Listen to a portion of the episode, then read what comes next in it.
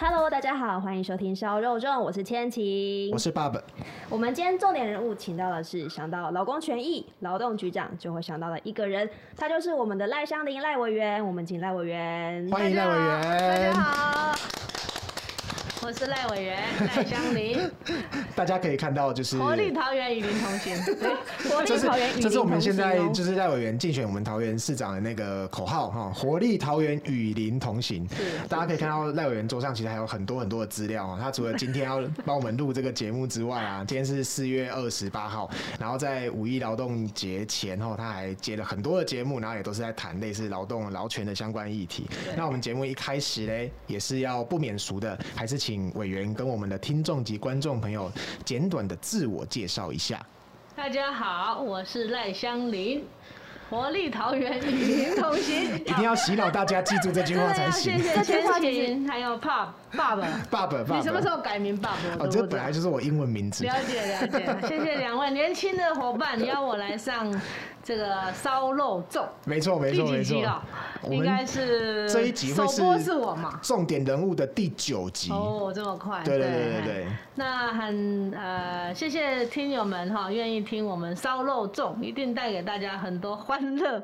还有我们的愿景。没 错没错。还有邀的人，我相信大家都很诚恳的把我们想做的事情跟大家分享。所以今天呢，好像是要来接受考验的样子。不敢不敢，我们今天。因为题目一直换，一直换，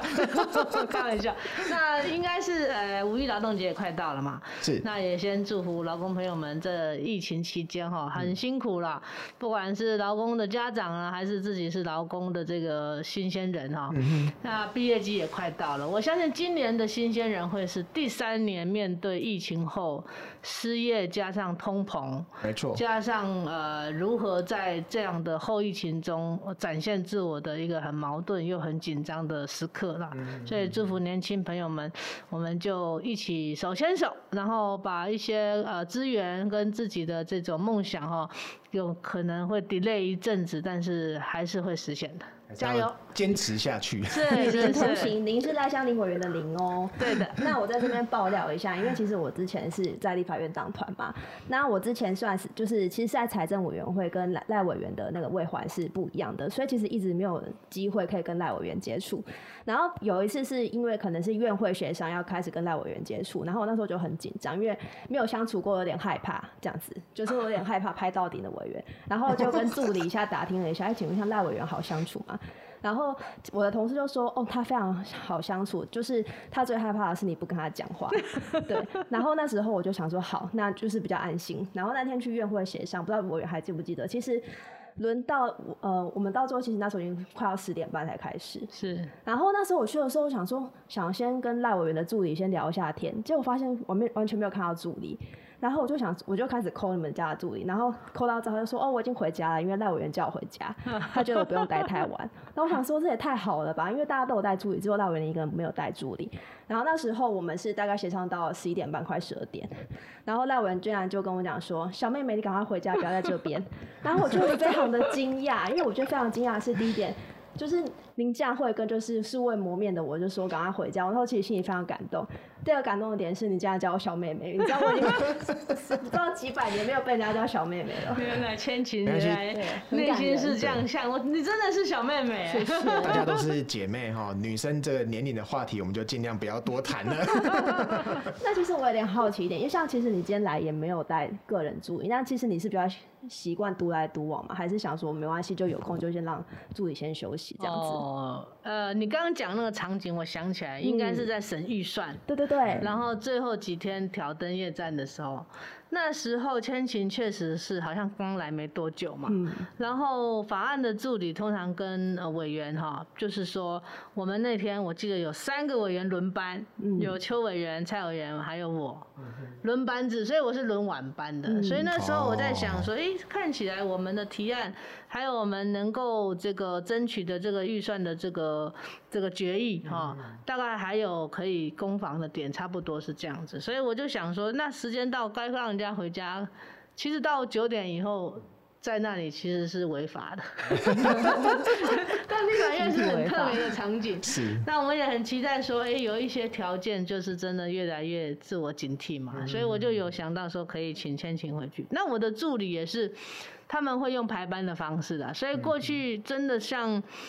前一年千晴还没来，我们审国民法官法，那个是从早上一直审到隔天早上六点嘛，所以后来也我也没有助理跟了哈，但是党团的法助那时候我当招委，也希望他们说用排班制的方式。那这种临时跟呃，就是说要配合党的这个党团的这个呃工作任务，通常都是像党团主任啊或比较高阶的主管。会要会要担负这个任务，嗯、那但是有一些议题变成法案助理一定要在，哦、所以像那天就是前勤在。嗯、那我自己的习惯是这样，如果说我的助理，呃，他自己说他时间上有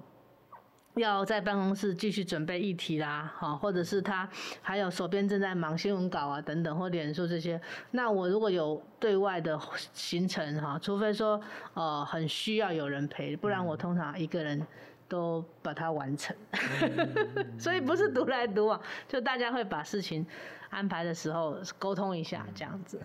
嗯，大家是一个 team 分工合作，然后虽然委员是最大的 boss，但是他也是把自己算算算好那个分工的。我也在 team 的一个角色分工里面，这样我觉得大家事半功倍嘛，哦，然后再来资讯上，如果说两个人多做重工是没有必要，那他继续做他手边的事情也能够发挥效益，所以还 OK。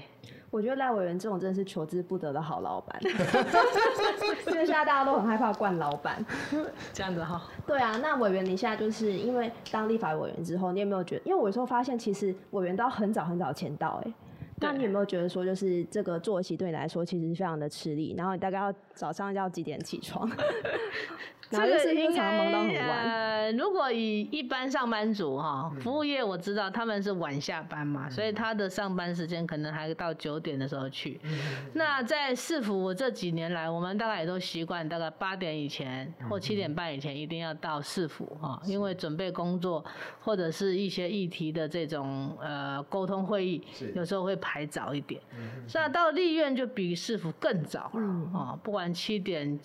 半啊七点，这个到是我们党团跟我我们工作上也还不错，能够有这个早上的时间。所以你说我大概几点起床？我大概都是五点一刻啦，超级早。五点一刻，五点十五啦，天都还没有，五点半啦，这就是呃起来嘛，都是比太阳先。然后准备一些自己的书习啊，吃吃早餐，就就是在读法案呐，读资讯呐。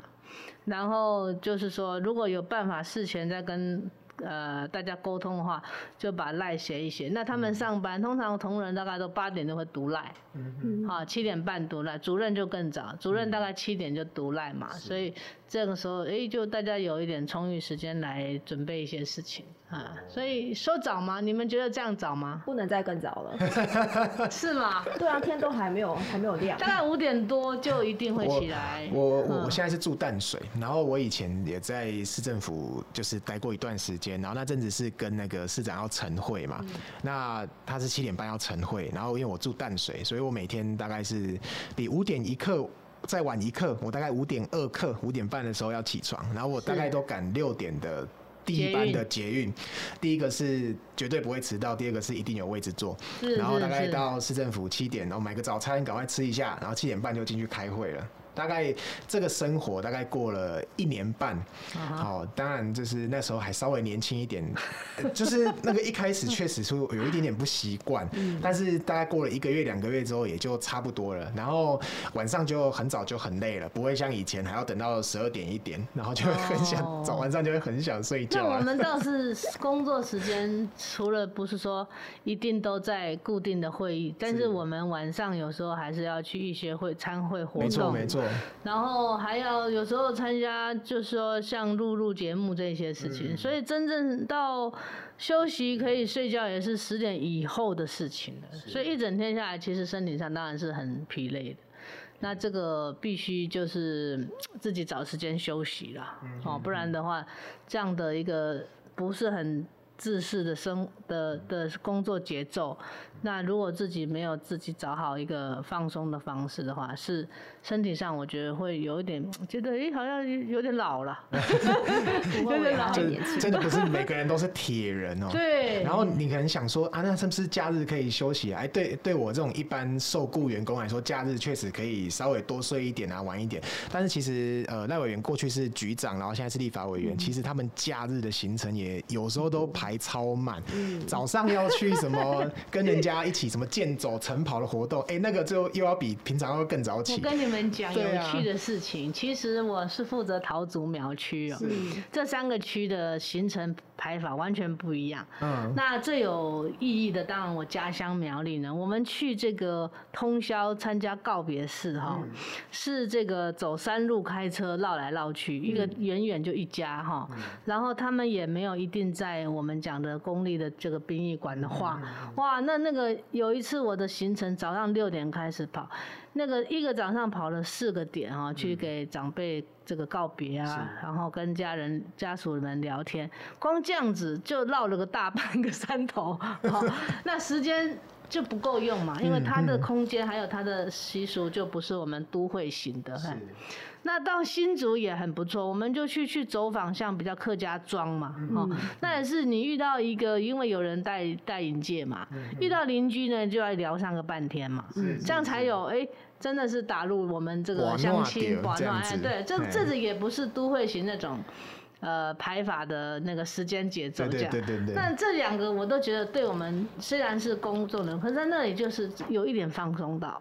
就是很融入一个他们的情境呐、啊，那聊的话题也很有趣啊，然后大概在客家，你们都知道我客家人嘛？是。客家人一定就是会聊说啊，你那个谁谁谁是你的谁谁谁啊？哦，那个里面有我的谁谁谁啊？就是那种宗亲氏族的那个关联性，因为他们那个族群其实是蛮紧密的，很绵密啊。然后有些人说啊，这个我的谁就嫁到你们那边去，那边的谁又是我们这边可能的什么亲戚啊？我就觉得哦，确实跟我自己印象中也很很类似，所以再回去服务的这个这个呃，虽然是公众人物了哈，但是。感觉让大家都很亲切，把我当做好像自己的。的家人朋友这样子哈，嗯、那在桃园它就是比较有这个议题性的这个呃行程就比较多。哦。嗯嗯、那你不管说在会刊的时候，就是说规格上就跟我们这种都会很像的嘛哈，议题啊，然后这个里长啊，还有一些这个公职啊，还有局处长那个的氛围呢，就是呃比较像我们讲了在处理议题的这种叫协调会啊，哦，还有参与这个就是说他们一些座谈会啊，规格上就是。很比较正式性的，所以我自己这样桃竹苗的这个服务点里面，我就想说，哎，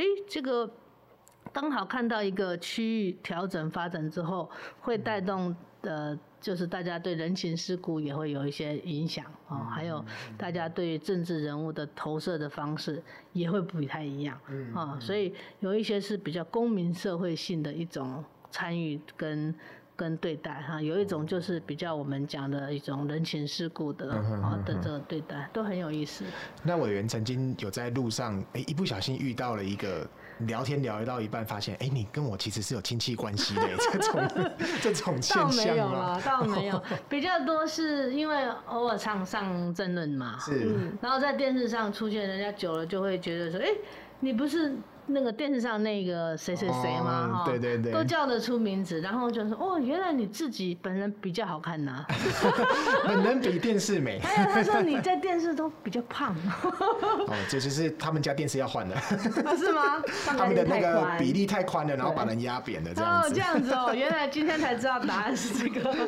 对，所以就是有一些遇到之后就会主动跟你讲说哦，讲得很不错啊，或者说你的观点我也蛮认同的啊，哈。那有些就讲说，你可以凶一点呐，你可以骂谁啊之类的，会给我一些 comment 这样子。嗯，所以听起来其实就是有时候在立法院压力很大，然后可能去一些苗栗啊，反而是让你觉得非常放松，有一点点。但是那个有时候行程真的也是紧到很累啦。刚刚讲在山里面 绕来绕去啊，那其实是十几里路吧，或跨区啊，哈，就是说你想想看，从院里，然后要到卓兰。然后到大湖，从海边到山上。其实它有一些空间上，就是时间会在这个地方上就用掉啊、嗯哦。那但是就是说，哎、欸，因为去看到的事物，像我最记得。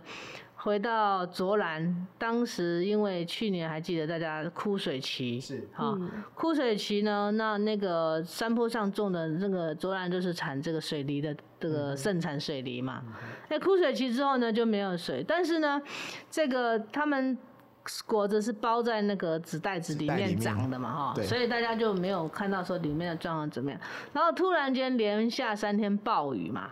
暴雨之后果水果就吸吸吸吸到就爆果了，哎，叫果裂这样子。果裂之后呢，哎，就是到了收成期了。结果有几个农民看到说，哎，有几颗没包到的，怎么会裂成很奇怪的，像乌龟的龟壳这样子？所以他们就是纷纷拆几个来看，哇，里面全部都爆果。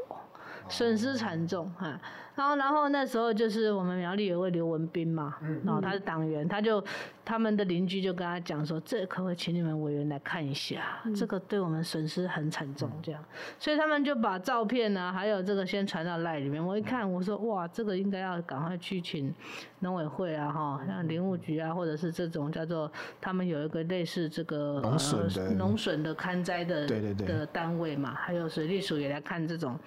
这种他们叫看天田呐，就是看天跨天跨天了哈，还这样，所以就就开始就往卓然，然后往农民的这个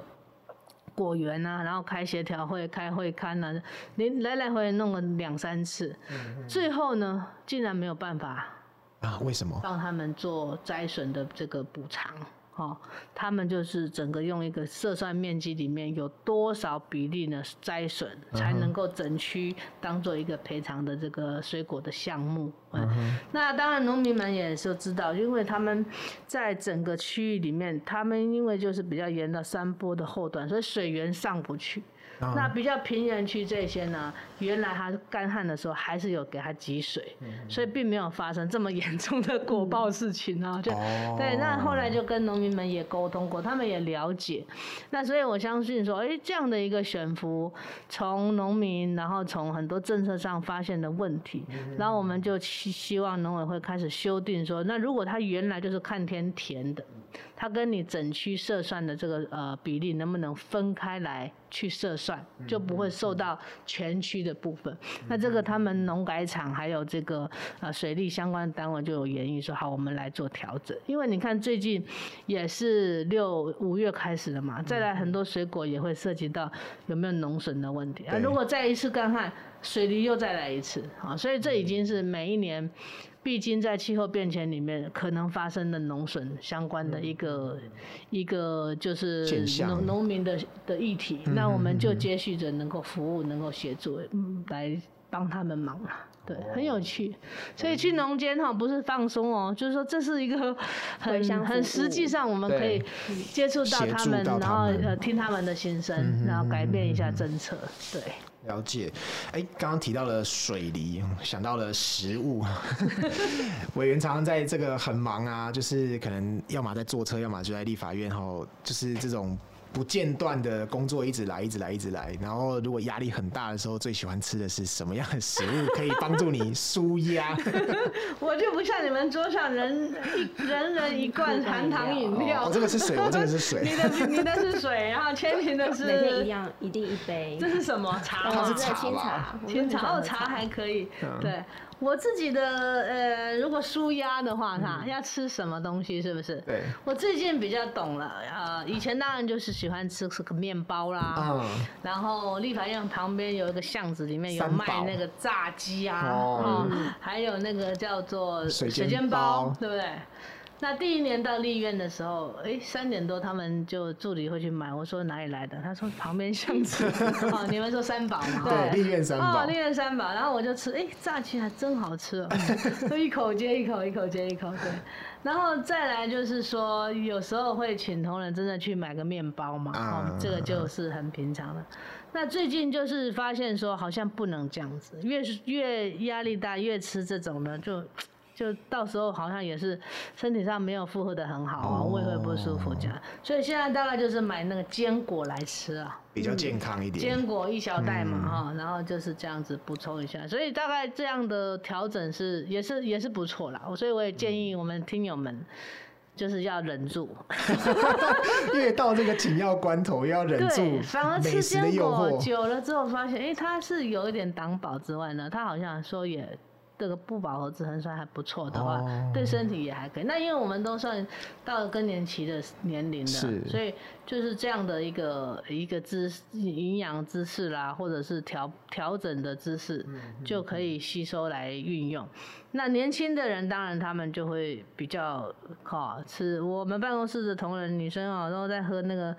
那个含糖的那个珍珠奶茶，一天一杯，一天一杯，我都一直劝他们说，你等到像我这年纪，你们就知道了。但他们好像不听我劝，这是精神粮食啊。对，照照常就是要要来个一杯两杯这样子。嗯、这个大家要。多多听听过来人的意见哦、喔。对啊，我们我们委员不止在工时上照顾员工，在这个饮食上也很照顾员工。对，这个是。那但是真的要跟大家讲，有时候太晚回去之后，很热、很饿、很很很难解，怎么办？就是吃泡面，好像也没有比较健康，没有办法了，对不对？那时候就不是只有对对对，只有说啊，在办公室充饥吃点坚果，哎，吃个泡面啊，然后加个青菜，加个蛋，大概就是这样子了。哎，可是其实像委员从呃劳动局长，然后委立法委员，然后现在去去选举，是体力上面消耗非常大。但是刚刚听起来你的作息非常的忙，然后食物其实也没有说是特别的健康，哎，要怎么去负荷这么强大的一个劳动力啊？我们平常还有时间运动吗？好，讲到运动，真的是我之前偶尔六日真的会愿意，就是说用骑 U bike 嘛，啊，骑 U bike，然后我就会从现在南港住的地方啊，一路骑骑骑骑，最长啊就是往北，当然就是往淡水去骑嘛，哦。对，那后来往这个南就骑到莺歌嘛，哦，所以莺歌也蛮远的，也蛮远的嘛。对，那还有时间这样慢慢骑，大概也要骑个三个钟头以上，嗯，差不多。那现在几乎就还没有这样的一个机会，所以我在想，我的选举的方程式，嗯，应该想办法多用骑脚踏车，把运动的元素 加进去，或者是用行脚啊，学学那个罗志强议员啊。这样子一则当然就是说，哎、欸，健康走健走嘛，哈，这也是一个要推广的事情。嗯嗯嗯、第二个就是说，我觉得运动用行走或者是这个比较比较接近人群的这个这个方式。才比较符合我们自己讲说，哎，民众民众党嘛，我们以民众民众哎，以民民众，然后看见民众跟民众交流，所以走走走走，一定会有人跟你谈谈他的心声啊，或者是说给你建议。所以我觉得这个结合呃选举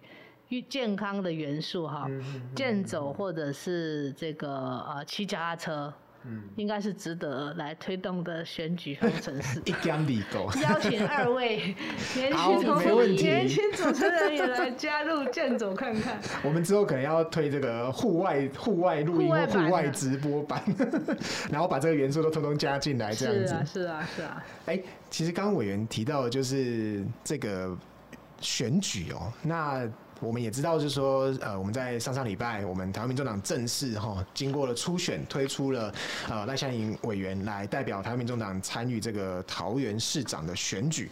那大家最关心的就是说，哎、那赖香吟委员跟桃园市这中间有什么渊源？那好像我知道他是客家人，那还有其他的渊源吗？这个可不可以请委员来帮我们跟大家说文解字一下？是是是，这个 讲到渊源呢，如果说。选举不管各政党，他的候选人一定是以地缘渊源的话，那我相信现在的执政党很多的呃县市首长哈，或者是蓝绿的县市首长，都没有说一定是用地缘渊源哈来做他们当时的一个考量呃胜出的的原因嘛哦。那为什么我们呃小党，然后我们推派出来的时候，人家会比较在意这个？我想，第一个，我们党刚成立，我们的人才其实真的不多，这是事实。嗯、所以五个委员都有被主席说：“哎、欸，你们要不要择定一个地方去努力看看，去征战一下？”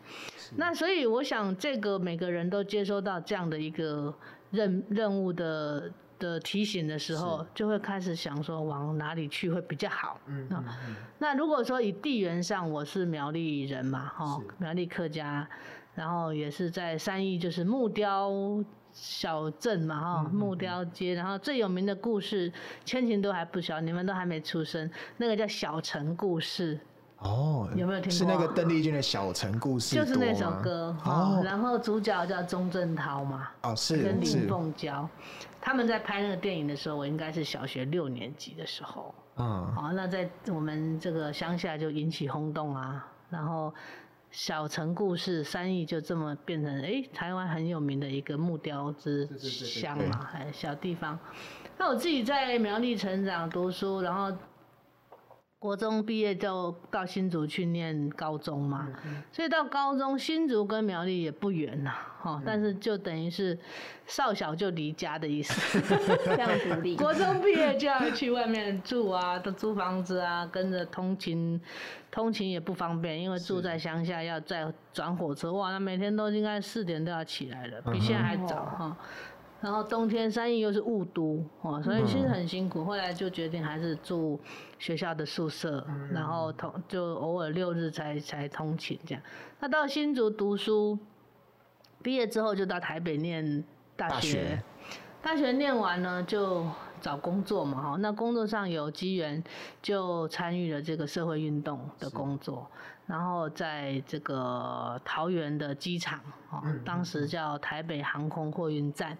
那他们的工会要聘秘书，啊，所以我就去参与这个工作的这个应征嘛，有这个机会来参与，所以就绕脚桃园的机场。那边叫果林村哈，大家都知道是很很很有名的一个，也是一个小村落，但是变成机场呃的节点的一个地方。我就在那边工作，在那边住，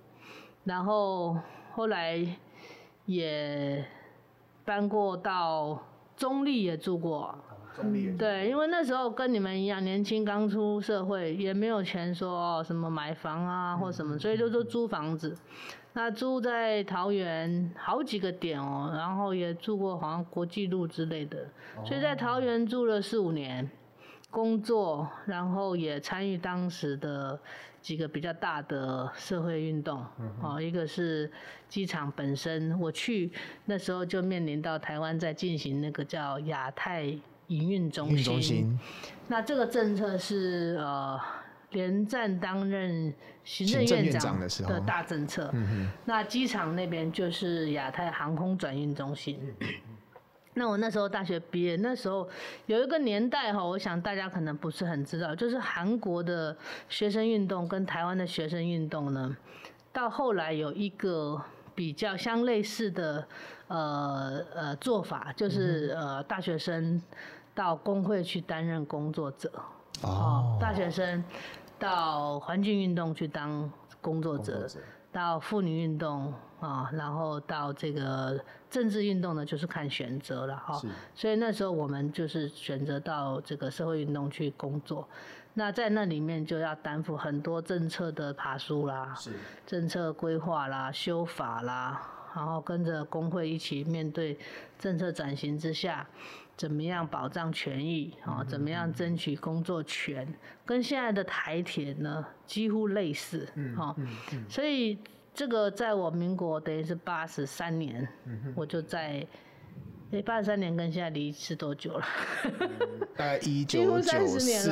呃，差不多，差不多。我就是八十一年毕业嘛，嗯、然后八十三年到机场去工作，那中间也到台北，当时叫台北县的劳工教育中心担任这个工作者，所以在劳工教育中心里面。就对于法劳基法啦、工会法、争议法呢，就比较熟悉哈，然后也能够到工会的时候呢，就立即可以协助他们开始做政策盘点啊，工作的一个推进这样，所以也很得到他们的信任。所以在那个大政策之下，当时的劳工朋友的一个团结，还有提出很倡议的理理性的法条，所以我们最后是推动了一个公司化。法条的一个呃类似转型的的政策，跟最后的呃结果啦。所以我在那里四五年，我也觉得很感谢劳工他们的智慧哈，就是说也是一个跟公司化过程。劳工权益如何能够被确保？是啊，如何劳工在这个谈判过程里面可以提出法案，嗯、然后进行法案的游说。嗯，所以当时我虽然我们在工会。我到台北的立法院做过很多次法案的游说，也在那个时候也找了柯建铭总召担任我们很多劳工这个在公听会等等的一个协助者，所以我就觉得，哎，那时候对于这种政策的呃坚持啊，哈，工人劳工的坚持，也影响了我很多，后来愿意再投入这个工会运动很关键的一个时刻，所以这个渊源。说来时间不长啊，四五年，但是很深刻。嗯，然后桃园的现况就是一直还是劳工很多，是工业大县嘛。对。然后 整个工厂必须要转型的一个一个宿命，就跟台湾其他地方一样，可是它更集中哈。对。那所以在那个同个年代也是。有这个台湾的大型的纺织厂关厂的议题，嗯，所以就是女工的关厂抗争的议题，也在我在桃园的时候，所以我也去帮帮忙他们，像联福纺织啊、福昌纺织啊，这些都是在呃同一个时段，政府不管是从呃走新自由主义下，会进行民营化的运动嘛，哈，然后。工厂跟资本要移到东南亚跟前进大陆，然后很多这个公司就等于在留台湾的抗争运动，都在同时发生，都在我在桃园的时候同时在发生，所以那时候是很。积极也很密集的参与了整个台湾，等于说也是社会跟经济转型过程里面很重要的一个呃时刻。那就是当时的劳工们很团结的面对，也提出了一些可以解决的模式。嗯嗯。那我刚好在那样的角色里面变成一个推动者，也变成一个呃可以参与的一个重要的干部啊。所以就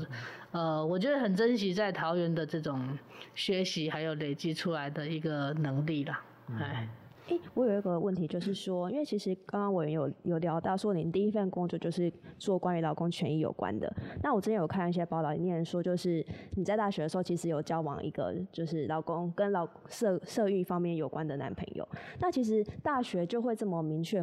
的有目目标，是有因为什么契机或者是动机嘛？因为其实像我大学的时候，完全并没有一个特定喜好，或者是这么目标明确耶。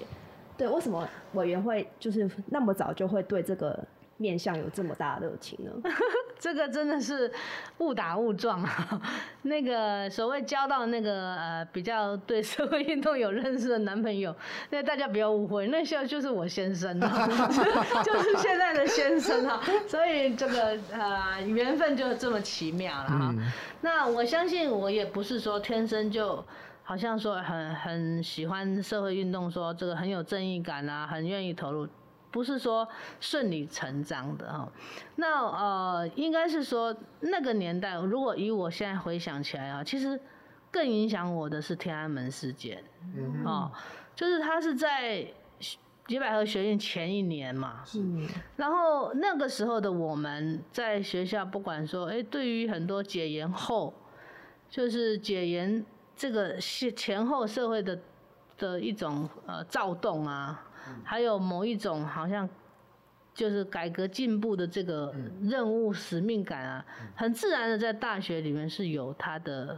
呃渲染力的。那不管你是念什么系，你都会知道，哎，好像有这么一个外面的世界在变化当中。嗯，那我记得在天安门事件的时候。我们福大有一些学生社团还串联的游行，就绕着学校新庄啊，这样子说，我还参与了 那个游行哦，所以那个是第一个，就是很素朴的觉得说民主，还有民主的这个代价会有人死掉，会有这个很很沉重的代价，类似这样子的一个心得。那但是我第一毕业，我并不是直接投入这个。呃，社会运动了。我本来是要留学，要出国的。那后来有跟家里谈到，就是说刚好有个工作机会在台北嘛，所以也父亲也是很清楚讲说，那你你有这个理想的话，你去试试看哈。但是他觉得这条路很难走，尤其你们站在政府对立面是更难走。这话讲很白的哈。那因为我比较幸运，是家里面兄兄弟姐妹多啦，所以我不用太说。呃，负担那种经济上的，但是自己自力更生，嗯、自己的住学费要自己赚嘛哈，嗯、然后自己的这种外面的的的这种花费自己想办法这样，所以就北上了嘛。嗯、那北上就是说跟这个有工作的这个单位联系之后，就是先去我刚刚讲的。台北市的呃台北县的劳工教育中心啊，去做一些教育跟法案的工作，嗯、然后他们就说，哎、欸，这个工会有需要人，然后是跟这个政策，特别是公司化、民营化有关的，问我说，有没有兴趣？我说我就去试试看，因为我那时候跟你们年轻一样，就是我们也社会经验没有很多，嗯、对这事情不会排斥啊，就觉得好像很特别。嗯、然后他呃是。哪一种工作呢？就是就是担任一些秘书啊，哈，担任研究员嘛，哈。那我觉得这个很很好啊，就是去试试看，学一学，没有排斥说，哎、欸，这个是不是一个志向啊？没有到那么明确说它是一个呃什么改革蓝图下的很重要的工作，不是这样子的啊。大家也不要误会说，很多在社会运动参与的人是啊，好像他一直很清楚，不一定，他是一直没有很清楚，但是后来他工作上发现跟他怎么好像很契合，或自己做得来之后，那个成就感跟肯定是很明确的。比如说，我们看到别人，他就是他自己的力量好像也长出来了，嗯，哦，那我觉得这种过程真的是呃一点一滴的啦，也不是呃就是说你都很顺这样子，那你也可能做一做呢，人家觉得你根本就不会啊，你们年轻人。你们大学刚毕业的人好像就很臭屁哈，就要来 指导那些长辈。那些我跟你讲，很多劳工朋友他的智慧，他不是靠嘴巴的，所以他一看就觉得说，你们是小毛头来要指挥我还早。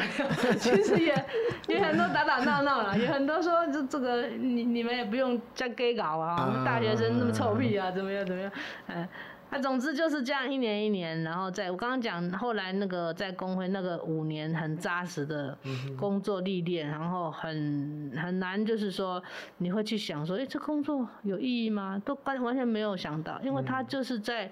类似现在台铁的进程里面，是，他很快速的要在国际上跟上海的机场竞争，跟。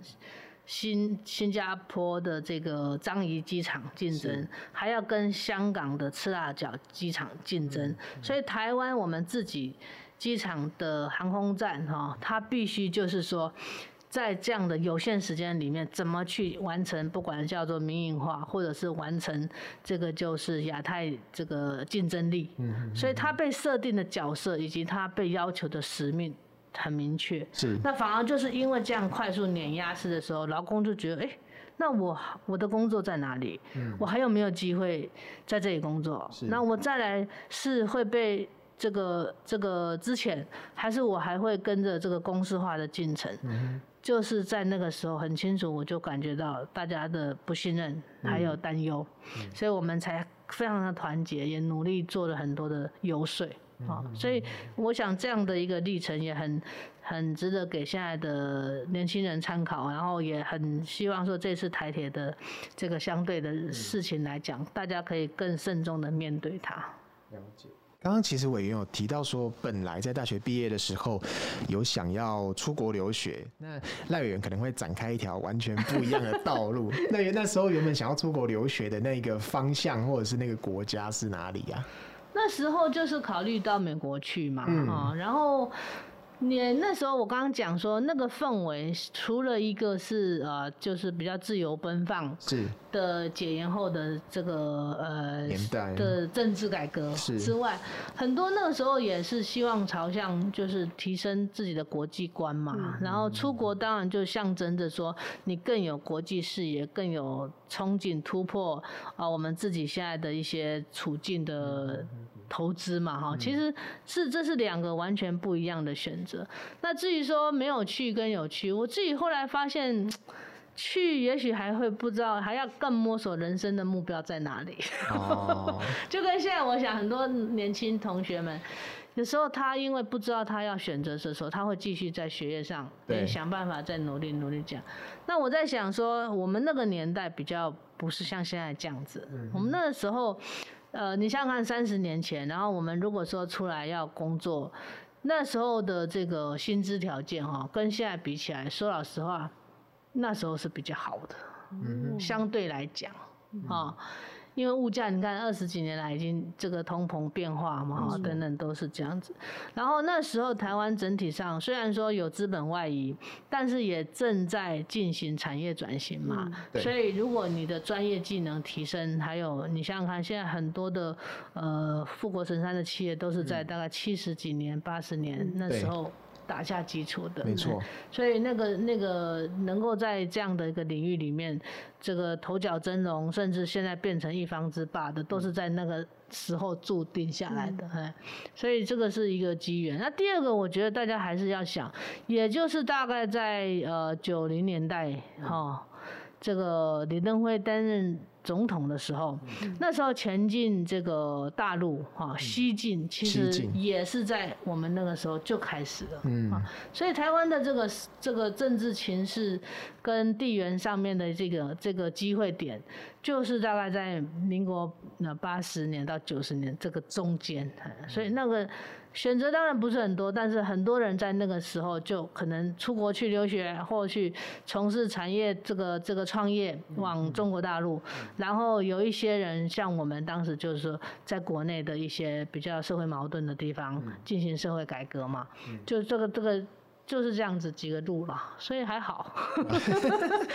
你问了一个蛮有趣的问题。对对对，因为刚好我有提到这一个人生岔路，但是后来有一些因缘际会，然后哎试试看劳工的这个议题跟工作，哎没想到从此三十年就 也是劳工运动那时候蓬勃发展的一个年代啦。就是说那时候除了我们劳工运动。之外，哈，还有像环境运动啊，境然后呃，妇女运动也是在那个时候差不多同时有，所以大家在这个阵营里面，虽然呃主要的着重的对象或者是议题不一样，嗯、但是那时候社会运动的力量还蛮强的。对啊，所以还蛮有意思的。提到，对，就是那个年代的社会运动，因为随着就是台湾自己的民主化、总统直选，然后再加上这些呃新自由主义等等的这些渲染，加上国际吼东亚地区的这些国家的这些运动的风行，在那个年代其实很强的。那我自己。我呃跟公运或劳运比较有接触的是，我那时候大概大三还大四，二零一二年还一三年，我们那时候在那时候的劳委会，我参与了那个官厂工人苦行的运动。我我只参加过那一次，那那那一次他们是从劳委会集结开记者会，然后出发就一路走到。经过那个山阴部落，然后再走到桃园的地方法院，他们等于是去按铃申告，要保障那个呃关厂工人们的权益。那在那一个呃环境，二大概二零一二、二零一三的时候，我自己本身参与其中的时候，我看到他们也是很努力，然后去做这些事情，然后那个感触其实蛮深刻的，应该很感动哈。对，但是对比起来，社会上的关注跟那个扰动的能力。就显然比我们刚刚在描述的那一段的年代，真的是有一点落差。对对，那个所以就是到很后期之后，整个应该是说社会运动的整个带动民众参与的那个能量，好像有比较降低，这这样的现象。原来爸爸也有这么一个参与社会运动的脉络。你讲这段也让我想起二零一二一三，对，那时候我。就差不多是要进到市府了嘛，哈，我们是一四年进到市府。那二零一二一三，其实我的看法是，台湾社会运动的比较更整个低潮，就是在那个时候。对，一个是整个选举的量能呢，整个五都选举后来变六都选举，对，五都选举当然就带动台湾更多的人去关注这种政治体制跟升格的一个一个呃资源分配的问题，所以更多的人可能选择那个选举，用选举来参与社会的一些这个体制上面的变化，嗯，所以我觉得这个是一个时代的部分。那第二个有一个运动，大家一直忘记它，就是青年热身运动。是，好，热身保留，大概在二零零七、零八到一零年，到现在还在还在进行。前几天还在立院，针对那个蓬莱社啊，还有几个地方可能就是没有照原来的承诺保留，然后要开始拆除这个。所以这个青年跟呃台湾社会。这个变迁史里面都一直占据很重要的主导性，嗯，那所以我那个年代，我也就像你们一样，是那个年代的青年嘛，所以那个时候的青年一股脑，大家就说你也去，我也去，所以在在街头常常变成大家同学会的这个 这个有趣的地点哈。然后你看，一个是一个十年，一个十年，哎，每一个年代的青年都愿意为这个。台湾这个投注力、心力啊，甚至就是说一直会走到现在，所以有很多人还是继续在这个阵营里面，我也觉得是很不错了。是，有一个灵魂拷问，其实我还蛮想问委员说，因为其实委员的心路历程一直其实真的是跟老公有关系。那其实老公其实他有某方面也会让人家觉得他是比较弱势，或者是其实并没有那么富裕。那其实说起来，现在的选举真的非常非常需要钱，就是一定是要砸钱。那委员上次有在脸书上面有发布那个小额募款，募 款对。那我想说，就是在选举策略上面，其实也很快，已经剩下大概可能两百多天，你就是真的就是会把小额募款进行到底吗？还是说你会不会有点担心说这个劳工的一个一个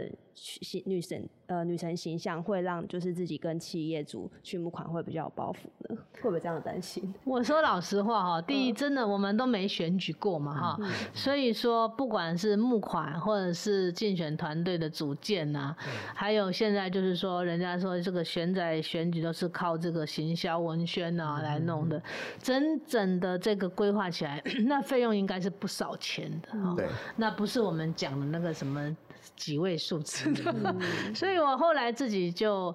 当然做了决定啊，然后党部也知道说我们本来就没有什么金主嘛哈，大家都知道我们这党的特色就是有人呐哈，但是钱的部分真的是拮据，那所以那天那个脸书上 po 那个小额捐款也是一个尝试，就是说如果民众的一个呃。心力哈汇聚起来的话，真的可以完成事情。那这个是需要大家帮忙的，就是真的资源要请大家帮忙的，因为我们要投入的这个规格，还有市长选举的一个进程，都不是我们 像小型的里长啦，或者是这以前比较区域性的。那所以这个募款小额的。的一定会推下去的啊。那企业我相信是这样，因为现在那个 政治献金法它本来就有规定嘛，哈，个人啊、企业上限啊，还是怎么样。所以如果说呃有一些企业他真的愿意的话，我想我们也会去跟他沟通是理念嘛，就是我们参与到桃园选举的这个呃方向，以及我们认为说我们有能力去治理这个桃园这个城市的呃转折点。那我刚刚讲说为什么从渊源谈起桃园，就是我。我现在看就是以以现有台湾的几个都的发展呐、啊，我们以桃园的 空港的优势嘛哈，然后加上现在呃不管郑市长或者是小英政府都对它的轨道的这个建设、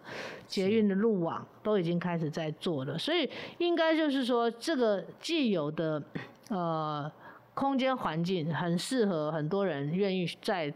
这个移到桃园，或者是以桃园选择作为他这个整个成家立业的一个新的据点。那这种比较青年的，比较以这个呃国际城市的脉动来进行啊城市治理跟城市的擘画，我相信我们有这样的视野，我们也很期待说这样的一个城市发展的这个过程曲线呢，是参与式的嘛，是希望有一些人不要把它。变成是，呃，可能像过去大家会批评说，航空城好像就是为了有些人要炒地皮用的，嗯、这种印象跟观念就是很不好，对于发展上阻碍的一个刻板印象。嗯、那如果是真的，那是不是该要有人去面对说，那我们不要让它变成这样啊？嗯、那所以谁能够去让一些事情调整到比较正轨？那我想我们在。这个不管柯市长这几年，我们带动跟想要做的，就是说我们走走正道嘛，能够把一些事情呢摊在阳光下，公开透明嘛，是，然后让这个分配是更合理嘛。嗯。所以如果说以现现有在桃园的发展，我相信一个就是呃刚刚讲到的几个重大的这个建设已经下去了，所以这个延续性，我想谁来谁来担后继者都会是延续的可能性，但是比较是在他的韧体的韧性上面哈。能够有开始进行比较，我还是觉得参与式是一个。汇集众人力量的很好的平台，所以我们会用这样的模式在接下去的选举里面开展。那再来还是说，我们我比较在意的，不管是劳工啦，或者是呃妇幼的这个权益，包括这个托老托幼啊、长照啊，那这个基础，我相信我们台北也是做的很优的。有一些经验，我就觉得能够透过我或未来 珊珊也在这个这个市长的城市里面，大家的经验跟资源的这个讨论里面。是呃能够发挥综合效益的啊，所以我觉得长照跟医疗，像之前的石头汤这些，我觉得是很好的 idea。那应该就是让我们啊在治理桃园的时候呢，提出来让大家觉得，哎，你们的想法是我需要的，而不是你的证件很好，但是做不到。没错，不要画大饼啊，就是你要讲大家。听起来觉得这是一个愿景，但是实际上我们也很有能力把它做到。那刚刚其实赖委员已经进入到桃园市政策的部分。那我们知道说，桃园其实它最近哈，它是一个年轻的城市。怎么说嘞？就是因为呃有蛮多的这个移入人口，那它是比较像是青年，那甚至是小家庭哈，他可能刚生这个小孩。那除了它青年人口多以外呢，它的这个零到六岁的这个儿童幼童的这个比例也非常的多。那想要了解就是说，可能在呃劳工哈青年。劳工劳动的这个部分的话，还有就是说，刚刚赖委员也提到了跟妇幼比较有关系的，以及在社福这一个区块，我们刚刚提出了提到说，有点像是台北经验桃园实现的这个部分。那赖委员还会在青年这一块还会多做一些什么样的琢磨，或者是提出怎么样的愿景或者是政策的方向来去照顾这一些呃。即将未来是这个已经落地生根在桃园的这些年轻人，这样子。确实哈，我想呃，大家都很期待说，哎，一个新人新政嘛。那对于现有的比较三明治家庭呐，哈。有老有少，然后自己可能还要肩负买个房啊，背个房贷这样子，所以呃，这不会是只有桃园的这个人在面对嘛，哈，大概我们自己都很清楚知道，国家现在对于这种比较少子化的压力下，年轻的父母也好，然后这个三四十岁的这个人，他现有的最最痛的就是高房价，然后背房贷啊。等等的问题，那这样的一个结构性上面，到桃园的呃优势里面，有没有可能真的走出不一样的模式哈？那就像以社会住宅的量体啦，还有这个现在要进行叫做租屋政策的这个引导啊，或者是囤房政策的部分，我相信工具大家都有，就是怎么样愿意在央在这个缜密的规划之后，采取他必须要做的策略跟。跟相关的配套，哦，所以这个我想我们已经在演绎当中，也会像透过跟这个崔妈妈基金会啦，哈，长期这个关注居住正义的团体代表们呢，更勾勒出桃园对于社会住宅的一种新愿景是什么？是。那毕竟一个当然就是盖的现在数量跟进度都很慢。对，非常的这个不符合大家的期待嘛。那到底要从什么地方开始调整呢？还是说它的这个点的这个布布点上面还有机会调整？这个当然就是很实际的，这个从地、从资源、从预算，然后从真正的这种呃公班的这个执行面都要去。调整的，但我想我还是呃会跟大家报告，就是说这一定是我们核心的证件。是。那我们希望要负责任的想，如果说盖或者是空屋跟租金补贴的政策能够让。这个年轻的人暂时在这个住宅议题上面喘口气，我相信这个都是大家期待的政策啊。那必须就是呃让大家有感啊，知道说，哎，这样的方式是对的啊。那我自己比较在意的还是妇幼这个托育、托幼照顾的事情啊。那因为在台北当劳动局的时候，我们。一直很在意这个企业托育的这个政策哈，为什么很难推动呢？因为在既有都会的空间里面，它要附设企业的托儿中心，是根本就地目上、空间上，还有建筑法规上就很难很难的去推动哈。所以我后来呃一直期待说，有没有一个就是说共共同性来这个密地筹建。呃，区域类似区域联防的概念啊，哦、就是说我们这个呃内科就是整个可以设置一两个，那大家企业呢就等于跟他签约嘛。嗯、那这个在台北真的很难推。是。一寸土寸金哈。是。第二个，因为台北因为捷运真的够方便，所以有有些家长他真的就就近孩子托了之后，他就上班，他靠这个通勤，他可以呃准时的就回到他家里来做照顾接送。嗯、那桃园不一样，桃园有三十二个工业区啦哈。嗯那工业区里面厂房比邻，然后呃，就是可能有三班制啊，有这些这种呃交通上面都要自己接送的部分啊，上班可能也没有捷运，都要开车啊等等。所以我在想，当时我们有考虑以工业区为范围的话，工业区如果它的这个区位跟它的建筑法规可以，应该在以工业区为核心呢，设置工业区内的托儿所啦。哦。托儿托育这个部分，让。父母亲在就近他的工作跟他的这个呃交通允许的情况之下，就可以完成这个托育。那工业区内附设托育托幼的设施，我觉得并不难。啊，只是要盘点出哪些区域可以先做，然后哪些区域跟他的居住的这个交通时间可能在二十分钟、三十分钟之内。这个我相信我们要做一些这个这个具体的调查跟座谈之后呢，来推动。这个我在国外也看很多，我们去这个参访嘛，哈，像美国还有这个几个城市的这个工业区内，他的托儿托老，他们都做哦。那企业联合聘个保姆四五位，嗯、然后园区内如果说是儿童是这个呃以托以年龄来分的话，嗯、要有一定的配这个保姆的配比嘛。这个我觉得只要我们愿意从。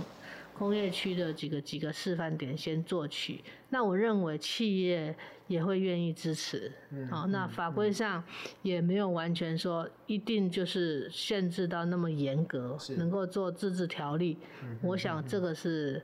呃，对于我我很期待我们为劳工朋友做事的话，这是减轻他负担的一个。很好的一个构想，所以我很希望为这事情努力看看。好，哎、欸，刚刚委员其实他谈的这一段呢、啊，我不晓得大家有没有听到一些端倪，就是好像过去大家都会觉得赖委员就是呃劳权斗士，然后好像就是要一直去打资方啊，然后好像就是呃资本是邪恶的，其实没有。我们刚刚从委员听到，他其实是。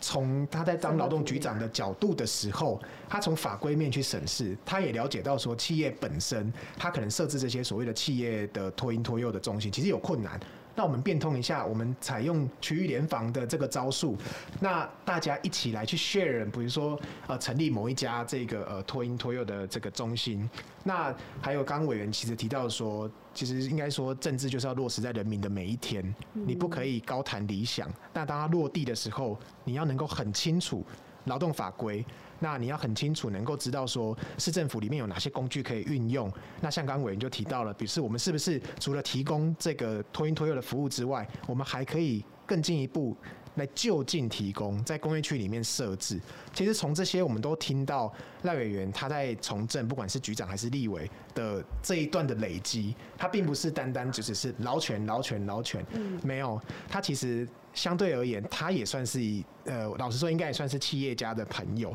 因为他很懂劳工，他代表劳工来跟你谈，他也来帮你想想看你有没有什么解套方式，因为他也懂政府。所以呢，就是哦，听听众朋友，今晚一一定要破除那个迷思。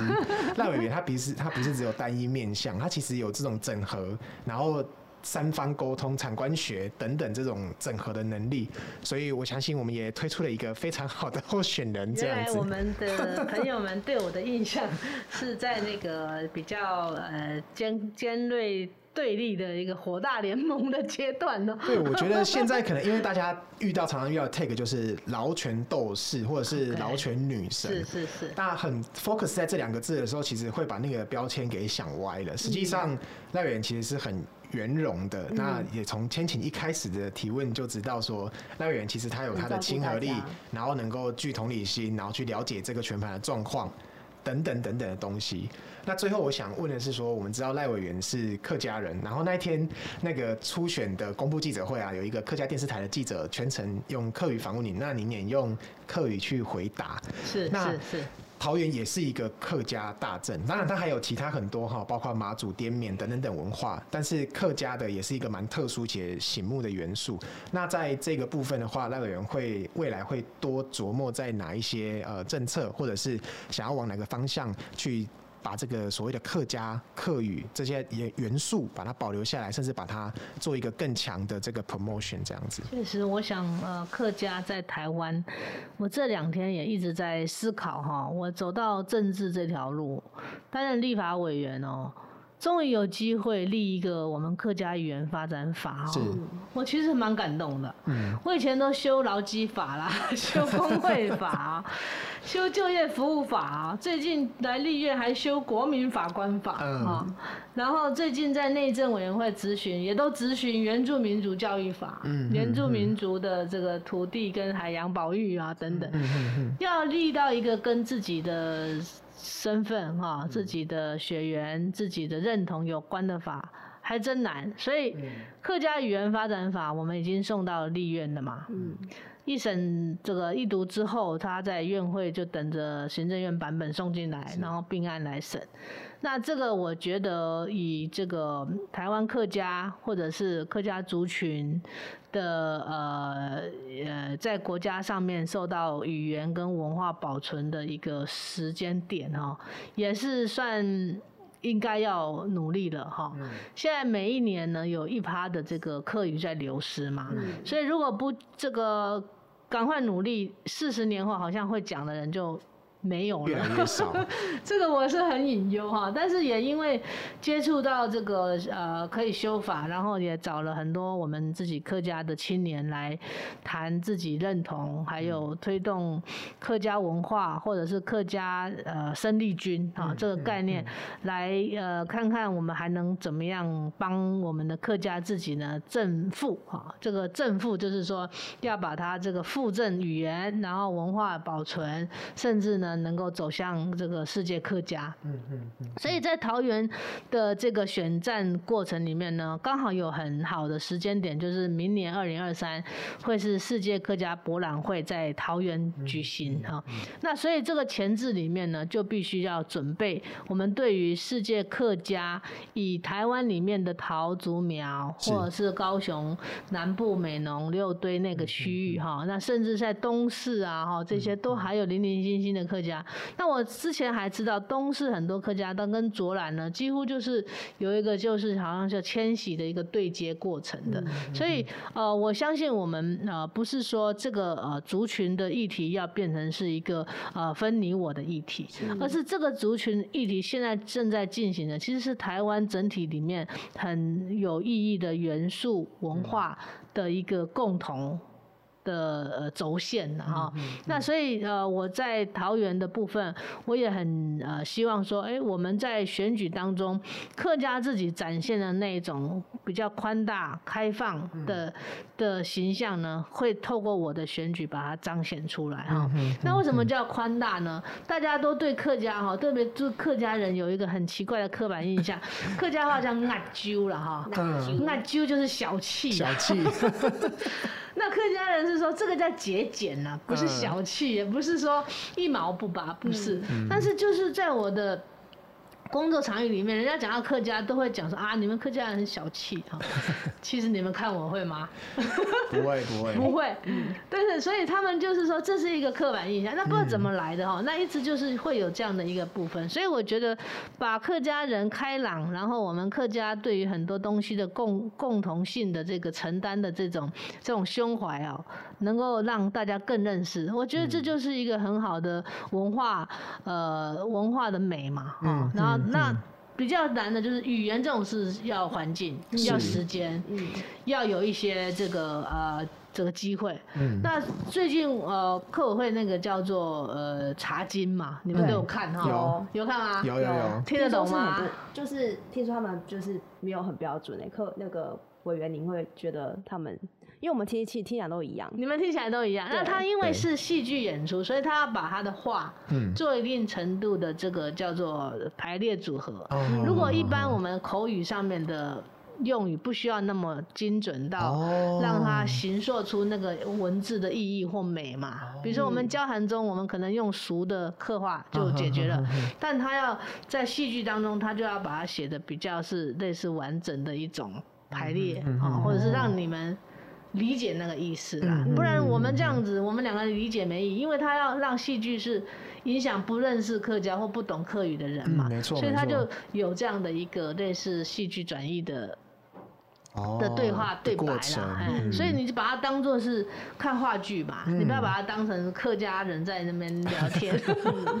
对，所以我认我认为就是说这种戏剧啊，然后这个很多的年轻的客家的歌手啊、乐团啊，我已经都非常活跃了，但是就是少了舞台。然后少了跟其他族群对话的一种一种角色，嗯，所以在桃园，我相信我能够在这样的一个呃自己的感受以及我们很多的资源里面呢，开始调整这个，就是让他们的展演面向世界的时候，是不是只在自己的客家里面说，哎，我们要认同，而且是更大的是，它是客家，是台湾呃文化或者是族群文化很重要的一个文化，是大家共有的啦。那过去比较没有人去。啊，论述或者是想要把这个当做主题，那我想我们既然我刚我刚刚还是讲嘛，我们自己从社运出身，我们在意的。社会变革，它不是剧烈性，一下就可以说，哎、欸，就要变成美丽新世界，它并没有，而且它常常是前进两步退三步的。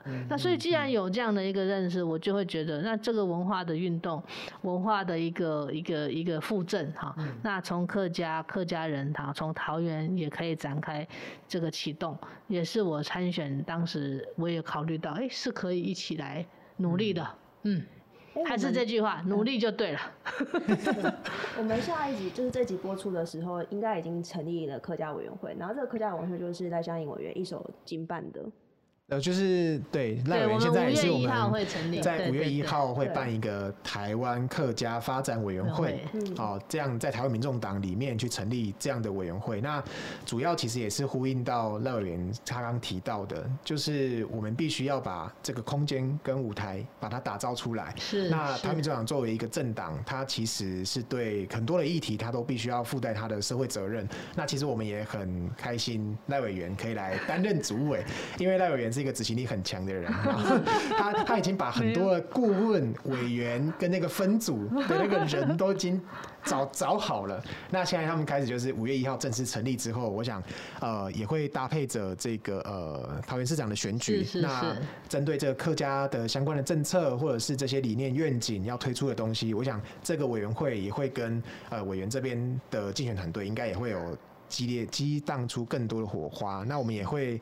我猜啦，应该也会看到赖委员在选举过程中，应该会有一些很有趣的竞选活动。毕竟我们比较没有钱，我们只能靠创意来吸引人群。我也觉得创意也是一个很 很难得，能够说，哎，借着这个选举时候哈，让别人更认识我们。没错 没错。所以也很希望听众朋友有好的 idea，然后如果你也觉得你对我们的选举真的有好奇，甚至想要帮忙哈，嗯、都请跟这个 Bob 还有 千晴联络。我们在那个节目底下留言哈，不管你要。当志工，你要小额捐款，你要提供这个活动创意哦，通通把我们留言留在底下，让我们提供整理给这个委员参考。好的，好，今天谢谢委员来到现场接受我们这个哇超过一个小时的访问。那最后我们可能还是要一起来一下这个活力桃园与林同行，我们一起来来活力桃园与林同行。谢谢赖委员，谢谢，祝收肉粽播出成功。Yeah.